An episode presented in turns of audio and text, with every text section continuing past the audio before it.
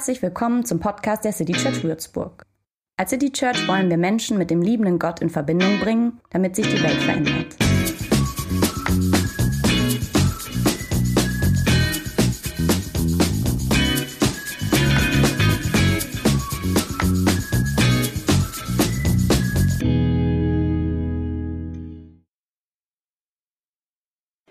Die geistbleiche Scheibe des Mondes malt fahle, gespenstische Ränder ins Nachtwolkengrau.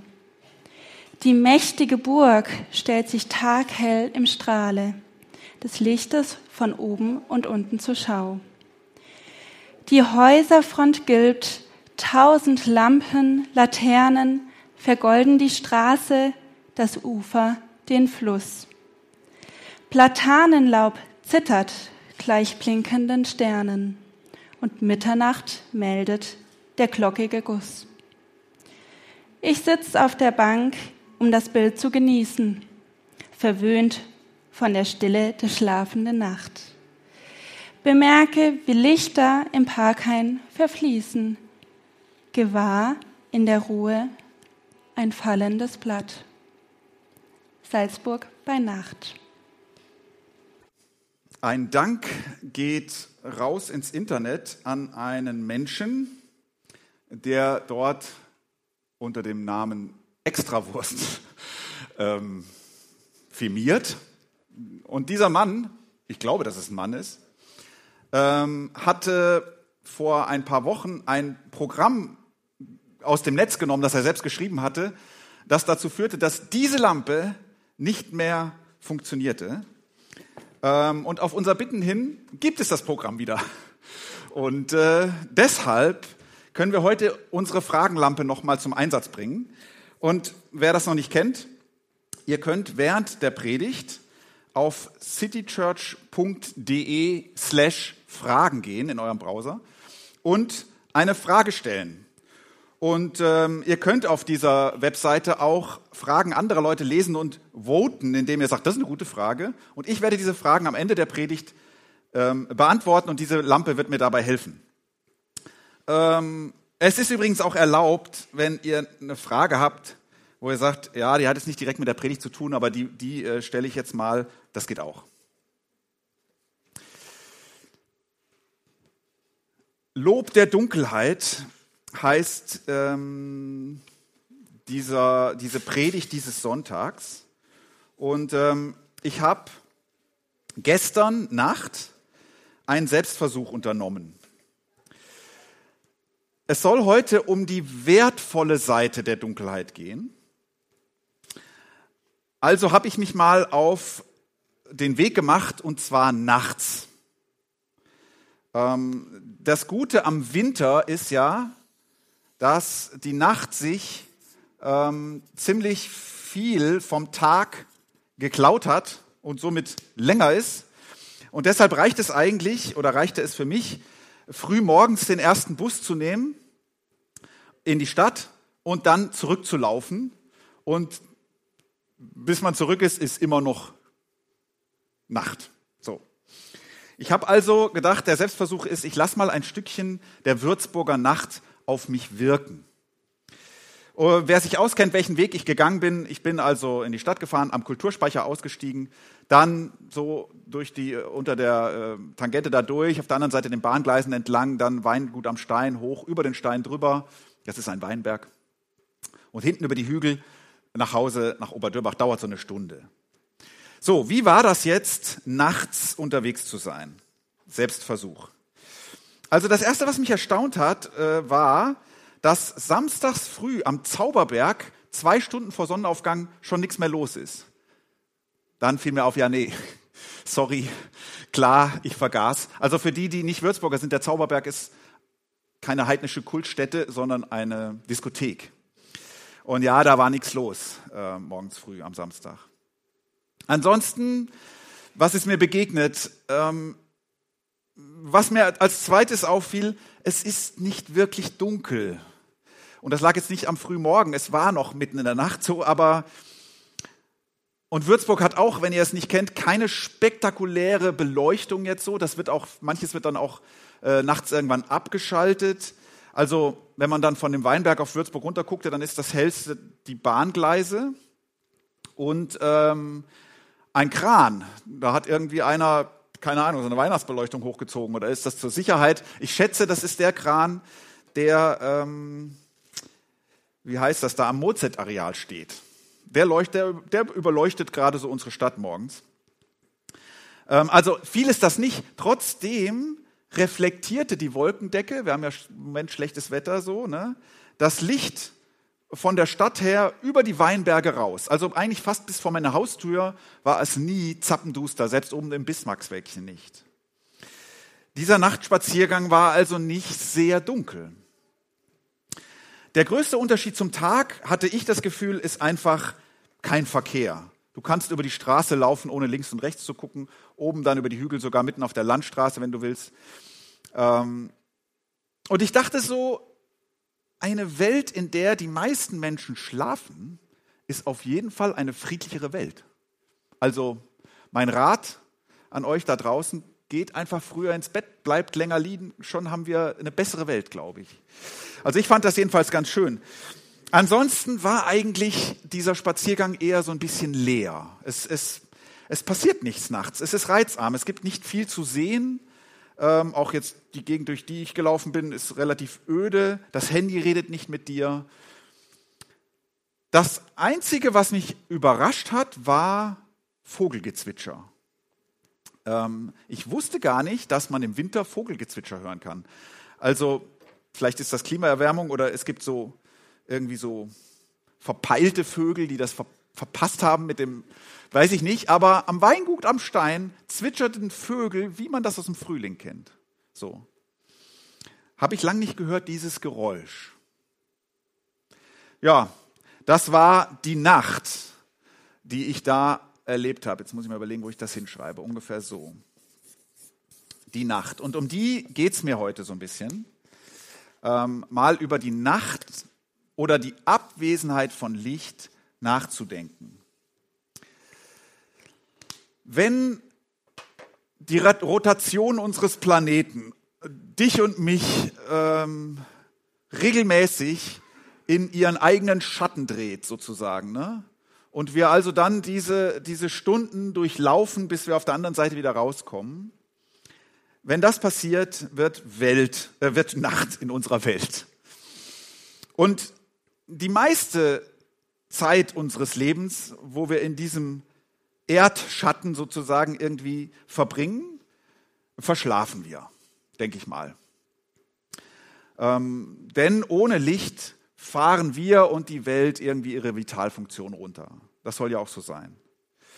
Dennoch ist die Nacht nicht einfach nur so eine Art Pausetaste vom Leben, wo man Luft holt, damit es dann wieder losgeht, sondern diese Hälfte unserer Lebenszeit, in der wir viel schlafen, die hat ihren Wert. Nicht nur als Erholungsphase, sondern als eigene Zeit. Und das will ich heute mal so ein bisschen herausstellen. Was ist die Nacht, wenn wir wach sind? Also was mir als erstes einfiel, ist, die Nacht ist ja schon irgendwie die Zeit des Feierns. Ähm, so. Ich gebe mir ein bisschen Mühe, wir machen die jetzt auch noch grün.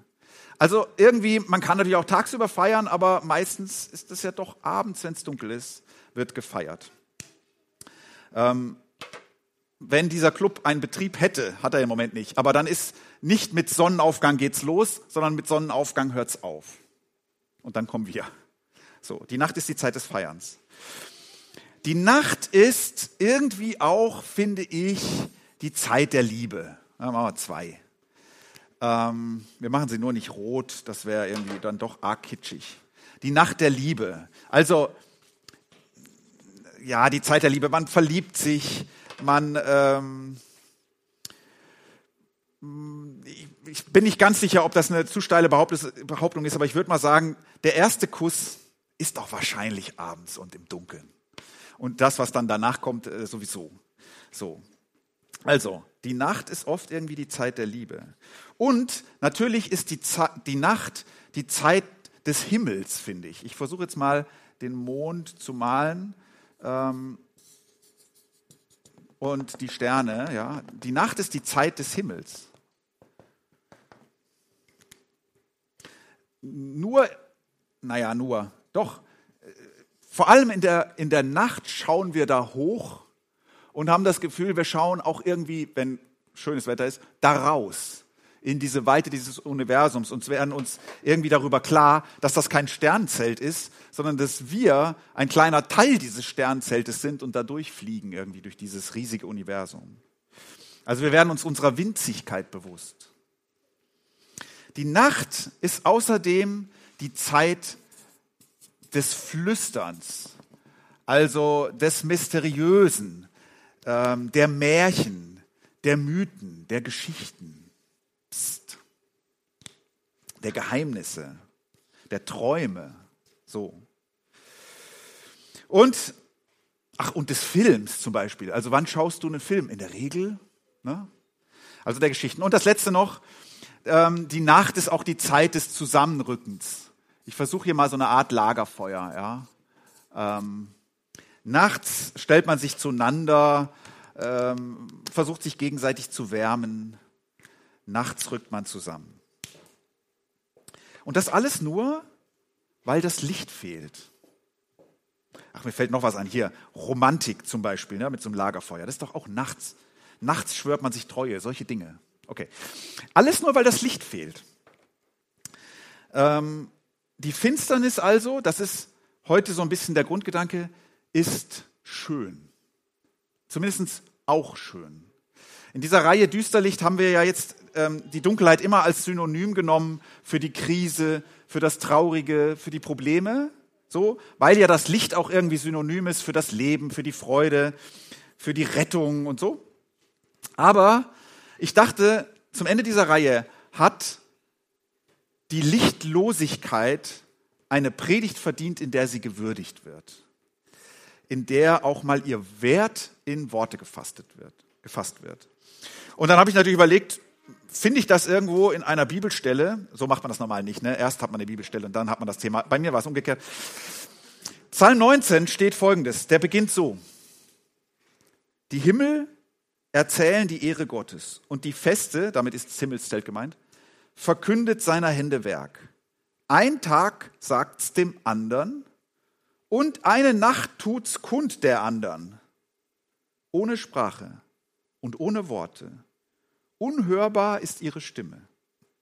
Ihr Schall geht aus in alle Lande und ihr Reden bis an die Enden der Welt. Er hat der Sonne ein Zelt am Himmel gemacht. Sie geht heraus wie ein Bräutigam aus seiner Kammer und freut sich wie ein Held zu laufen die Bahn. Sie geht auf am einen Ende des Himmels und läuft oben bis wieder an sein Ende und nichts bleibt vor ihrer Glut verborgen. Ich habe extra so weit gelesen, weil ja, das Licht der Sonne und der Tag ist auch in diesem Text im Mittelpunkt, in diesem Psalm, ist sozusagen Mittelpunkt als Bild für die Größe Gottes, aber die Nacht wird auch erwähnt. Nicht nur ein Tag sagt es dem Nächsten, sondern auch eine Nacht sagt es der Nächsten. Und da wird sozusagen von Nacht zu Nacht, wie soll man sagen, eine, eine Erzählung über Gott weitergegeben. Die Nacht hat sozusagen eine Message, eine Nachricht, die verkündet was. Ähm, und zwar, ich nenne es jetzt mal nicht, ich nenne es mal mit unseren Worten, sie spricht letztlich von der Größe Gottes.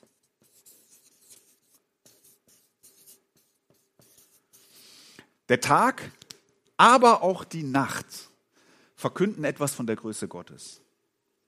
Dem möchte ich so ein bisschen nachgehen. Ähm, ich habe ein bisschen quer gelesen durch die Bibel und habe überlegt, kann man das da finden, dass die Nacht, auch die Nacht, wichtig ist, auch für dich und mich wichtig ist. Ähm, und das Erste, was mir begegnete, ist, wenn man so quer liest, ne, die Nacht ist oft die Zeit der Gottesbegegnung.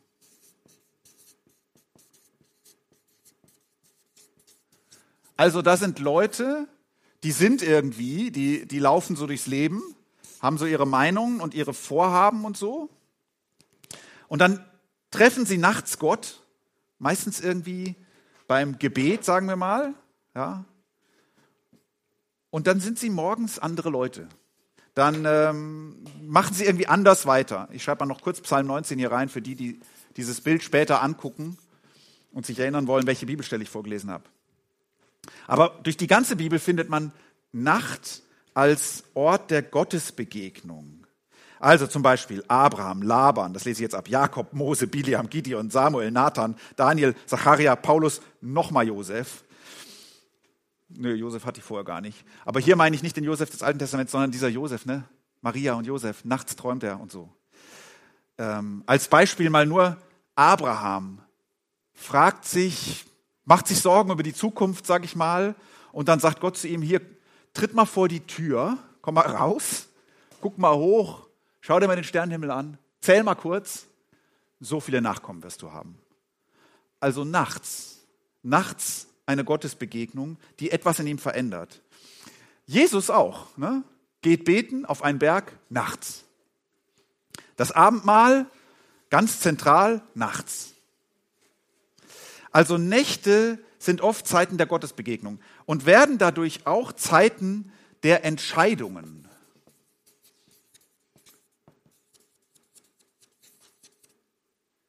Zeiten der Entscheidungen, der Veränderung, der Berufung, der Neuorientierung.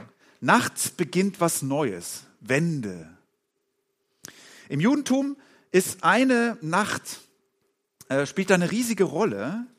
Ähm, ich lese mal zwei Bibelstellen vor. 5. Mose 16, Vers 1.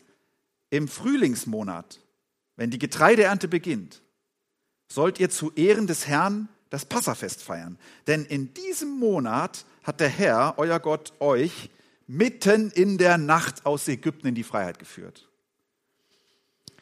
Und der Text, der diese Begebenheit erzählt, der steht in Exodus 12, 42. Während der Nacht, in der sie der Herr aus Ägypten herausführte, wachte er über sie.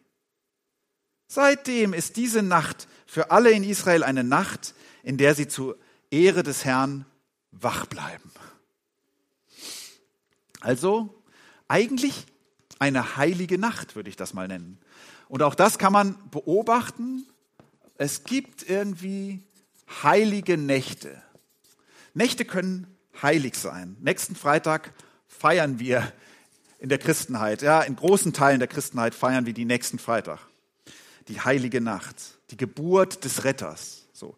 Also Nacht als eine Zeit der Rettung und Geburt des Retters. Ähm, und dann dachte ich so tatsächlich, ich habe auch das mal kurz nachgelesen, ob das eigentlich stimmt, aber das Leben beginnt doch meistens nachts. Also unseres, so. Also gezeugt würde ich mal sagen, das habe ich jetzt nicht recherchiert, das rate ich einfach mal so, sind die meisten von uns im Dunkeln worden. So. Und die meisten Babys in Deutschland werden zwar morgens geboren, kurz nach dem Frühstück, glaube ich, oder irgendwie so darum, um diese Zeit, acht bis zehn oder so. Aber das heißt ja schon, dass es dann nachts meistens losgeht. Und so mein subjektives Empfinden, so Wehen und so, irgendwie beginnt das immer abends oder nachts. Immer natürlich nicht, ne? Aber nachts als die Zeit des Lebensbeginnes. Die Nächte der Welt sind wichtig. So. Sie sind nicht das Eigentliche. Wir sind schon für den Tag geschaffen. Wir sind keine Nachtwesen. Aber in den Nächten wird oft Neues geboren oder manchmal Neues erkannt entsteht eine Wende. So. Ähm, das schreibe ich noch hin. Beginn und Geburt. Und man kann ja sogar an die, an die Geburt unserer Welt denken. Und wenn man so will, ist vor dem ersten Tag eine Nacht. Und Gott schöpft sozusagen die Welt aus der Dunkelheit. Und die Erde war wüst und leer und Finsternis lag auf der Tiefe. Und der Geist Gottes schwebte über dem Wasser und Gott sprach, es werde Licht. So, also die Nächte dieser Welt. Ich glaube, die sind wichtig für uns. Und darum heißt diese Predigt Lob der Dunkelheit. Vielleicht motiviert dich das, die Finsternis in Zukunft ein bisschen anders zu sehen. Äh, sie sogar vielleicht ab und zu zu suchen. Ähm, und die Abwesenheit des Lichtes wertzuschätzen. Und jetzt werde ich euch vier Punkte, ich hoffe, ihr kriegt die noch hierhin geschrieben, nennen, ähm, weil ich darüber nachgedacht habe, okay, also warum eigentlich ist die Nacht oft der Ort für diese Dinge? Also was kann die Nacht, was der Tag nicht kann? Was kann die Dunkelheit, was das Licht nicht kann? Ähm, und das Erste, muss jetzt tatsächlich ein bisschen gucken hier, das Erste, die Nacht, wie wollte ich sagen, öffnet dir die Augen. Denkt man ja nicht, ne? Öffnet dir die Augen. Weil die Dunkelheit deinem Auge wenig bis gar nichts anzubieten hat, ne? gibt es nicht viel zu sehen, schärfen sich unmittelbar deine anderen Sinne. 80 Prozent der Informationen, die wir Menschen so verarbeiten, bekommen wir anscheinend über das Visuelle. Ja, 80 Prozent der Informationen sehen wir. Fällt das weg, ähm, nehmen wir aber nicht nur jetzt einfach weniger wahr, 80 Prozent weniger, sondern manches nehmen wir auch erst dann wahr. Also so wie ich die Vögel sicher nicht mittags um zwölf hätte zwitschern hören, vielleicht zwitschern die auch, sie dann auch nicht, aber ich hätte sie nicht gehört, wäre es nicht dunkel gewesen und alles still. Darum schließen wir die Augen, wenn wir irgendwie in einer Sinfonie so zuhören wollen, dass wir jeden Ton genießen. Ähm, ich nehme an, daraus müsste eigentlich auch folgen, dass wir im Dunkeln bessere Zuhörer sind, wenn wir dem anderen zuhören. Manches also würden wir nicht ahnen, würdest du nicht wissen, manches würdest du vielleicht nicht glauben, wenn es immer hell wäre. Wahrscheinlich also kann man auch Gott, sagen wir mal, anders wahrnehmen, wenn es dunkel ist, als wenn es hell ist. Auch deine Seele hört besser, wenn sie nicht so viel rumzugucken hat. Ähm, wenn du also Gott tagsüber nicht findest, Versuch's mal nachts. Versuch's mal im Dunkeln. Eine schöne Textstelle, sie ist zugegeben ein bisschen aus dem Kontext gerissen. Ich sage euch gleich, was der Kontext ist, aber die geht so. Die Sonne hat der Herr in den Himmel gestellt. Er hat aber gesagt, er wolle im Dunkeln wohnen. Er wolle im Dunkeln wohnen. Es geht da um den Tempelbau, also darum, dass Gott ein Haus bekommt und jetzt da im Dunkeln wohnt. Trotzdem finde ich den schön. Such mal im Dunkeln, wenn du Gott im Hellen irgendwie so schlecht finden kannst. Also im Dunkeln siehst du weniger, aber dafür werden dir andere Augen geöffnet, andere Sinne geschärft. Van Gogh hat gesagt, er denke oft, die Nacht sei farbiger als der Tag. So, und manches sieht man einfach nicht, wenn es hell ist. Manches siehst du erst, wenn es dunkel ist. Und damit meine ich jetzt vor allem den Himmel. Also den Himmel nicht nur als Beispiel dafür, dass man vieles nicht sieht, wenn es hell ist, sondern ich glaube, der Nachthimmel über uns könnte eine größere Bedeutung haben, als wir so denken. Ähm, diesen Nachthimmel, den wir ja ehrlich gesagt kaum noch sehen. Also entweder weil wir nicht so oft draußen sind oder auch eben weil diese Stadt, sogar dieses kleine Würzburg, so hell ist, so lichtverschmutzt dass du ihn kaum sehen kannst, diesen Sternenhimmel. Möglicherweise hat das aber mehr mit unserem Weltgefühl und Weltverständnis zu tun, als wir so denken, dass wir nicht mehr unter einem freien Himmel leben in unserer säkularen, modernen, postmodernen, wie auch immer Gesellschaft. Wann sind wir schon unter freiem Himmel, vor allen Dingen unter freiem Nachthimmel? Und es hat möglicherweise mehr mit unserem Weltgefühl oder Selbstverständnis zu tun, als wir denken. Du merkst das in den seltenen Momenten, wo du dann plötzlich mal diesen Himmel über dir hast. Irgendwie, ähm, im Urlaub, irgendwo nachts an einer lauwarmen Nacht an der Küste Portugals und plötzlich äh, erschüttert dich diese, diese Schönheit dieses Sternenhimmels, so dieser Milliarden Lichtpunkte, ähm, dieser unaussprechlichen Dimension, die du da siehst. Und dann erlebst du diese Gleichzeitigkeit von, ich bin da drin fast, ich bin da drin eigentlich verloren in dieser Riesigkeit und ich bin da drin irgendwie geborgen. Diese Gleichzeitigkeit der Verlorenheit und Geborgenheit vielleicht auch in Gott, in dieser riesigen Göttlichkeit so. Also du erlebst deine winzige Existenz als Verlorenheit und Geborgenheit. Und das wird dir erst richtig klar, wenn es dunkel ist. und du den Sternenhimmel siehst. Ich glaube, würden wir jede Nacht in den Himmel schauen, wir würden ein anderes Leben führen. Und es gibt deswegen Leute, die setzen sich dafür ein, dass irgendwie die Lichtverschmutzung zurückgeht oder so, ja. Weil man fast nirgendwo mehr den Himmel sehen könne. Vielleicht sind das auch alles Astronomen, weiß ich nicht. So. Das zweite, also erstens öffnet dir die Augen. Das zweite, die Nacht nimmt dir die Kontrolle.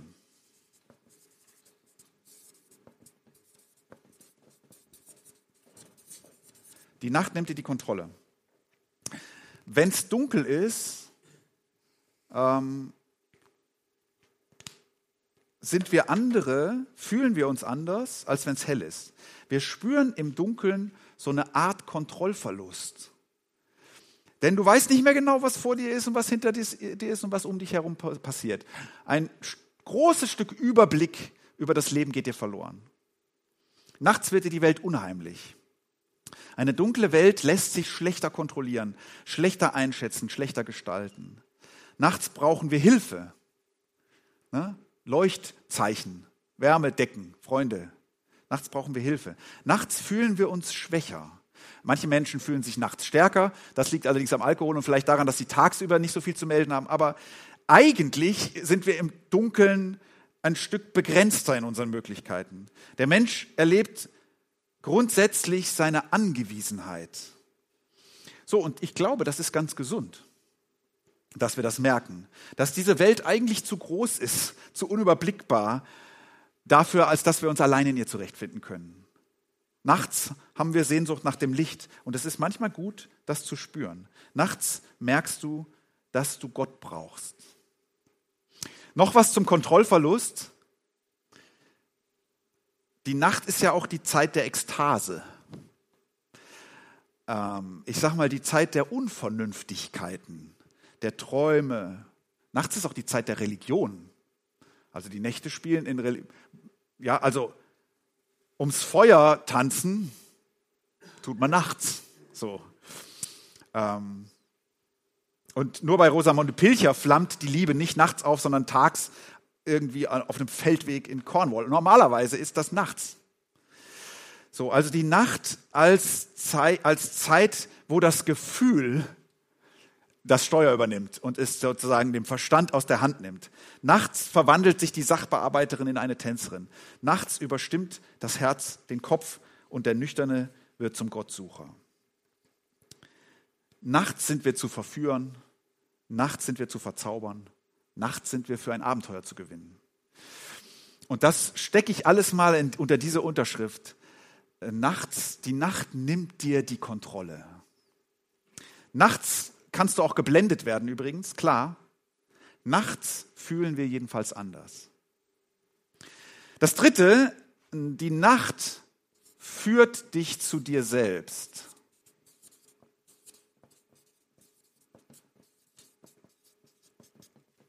Die Nacht führt dich zu dir selbst. Nachts ist deine Welt kleiner, also weil du nicht so weit schauen kannst. Ja, sie ist begrenzt auf den Radius, in dem du irgendwie mit deiner Lampe noch was siehst. So. Nachts bist du, auch wenn du, nicht auch, nachts bist du nur, wenn du wach bist natürlich, mehr bei dir selbst. Denn die anderen sind nicht da oder sie sind nicht zu sehen. Du bist mehr auf dich selbst begrenzt. Die Nacht bringt Ruhe mit sich.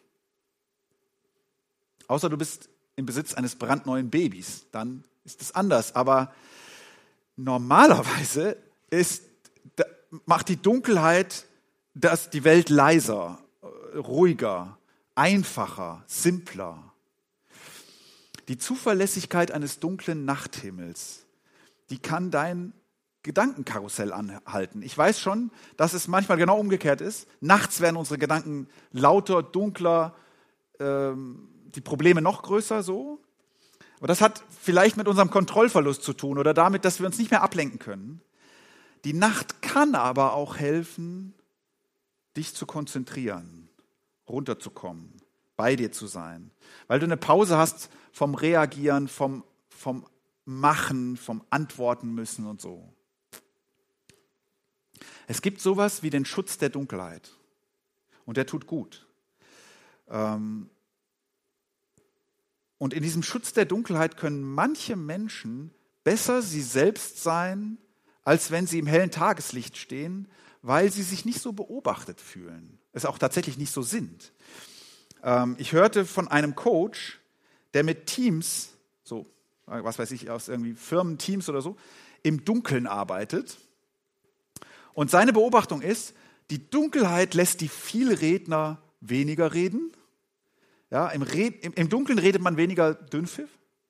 Und erstaunlicherweise wären die Stillen im Team die, die im Dunkeln leichter Mut fassen, sich zu äußern, weil der Chef sie nicht sieht und sie den Blick des Chefs nicht sehen, wenn sie jetzt ihre Idee sagen. Also das Dunkel hilft manchmal, zu sich selbst zu stehen, sich selbst zu sein. Im Dunkeln bricht sich manchmal das leise Kluge gegenüber dem lauten Dummen Bahn. Und das kann auch in dir passieren, wenn du mit dir ganz alleine bist. Die Dunkelheit aufsuchen kann helfen, zu sich selbst zu finden. Und das vierte jetzt noch, und das war für mich tatsächlich neu, bei der Recherche rausgefunden, die Nacht birgt Ideen.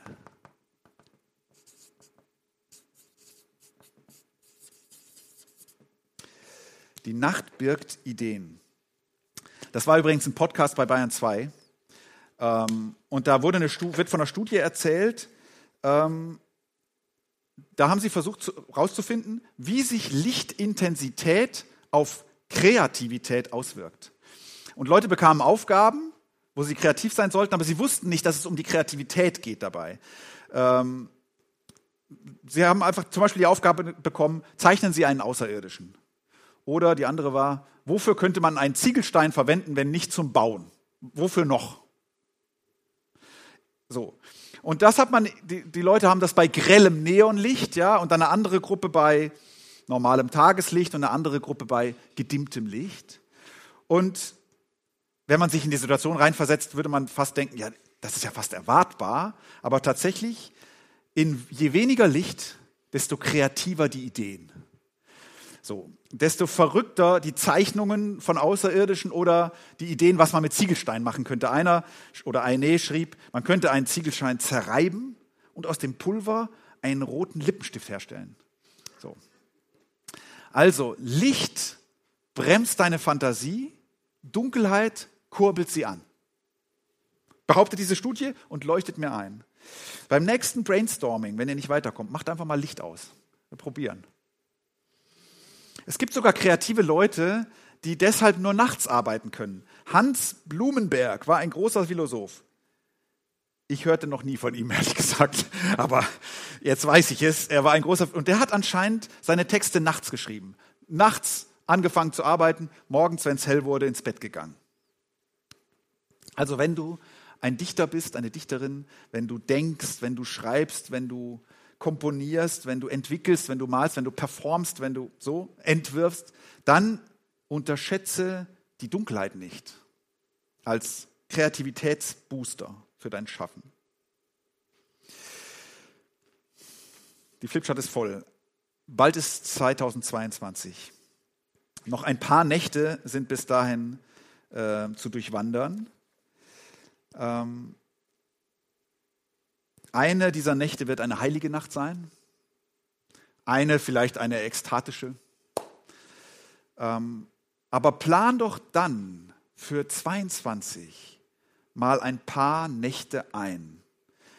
Ähm, ob das dann heilige Nächte werden, vielleicht die ein oder andere. Aber vielleicht Nächte, wo du mal bewusster den dunklen Himmel draußen aufsuchst ähm, oder bewusster mit deiner kleinen Lampe am Küchentisch sitzt und nachdenkst. Also reduzier doch in 222 ab und an mal bewusst das, was deine Augen so wahrnehmen und hör mal mit deiner Seele in die Dunkelheit, weil man da Gott treffen kann und sich selbst und sogar Ideen manchmal, die einen weiterbringen und die ein oder andere Entscheidung, die man tagsüber vielleicht nicht treffen würde. Ich glaube, wir brauchen mehr heilige Nächte im nächsten Jahr. Amen.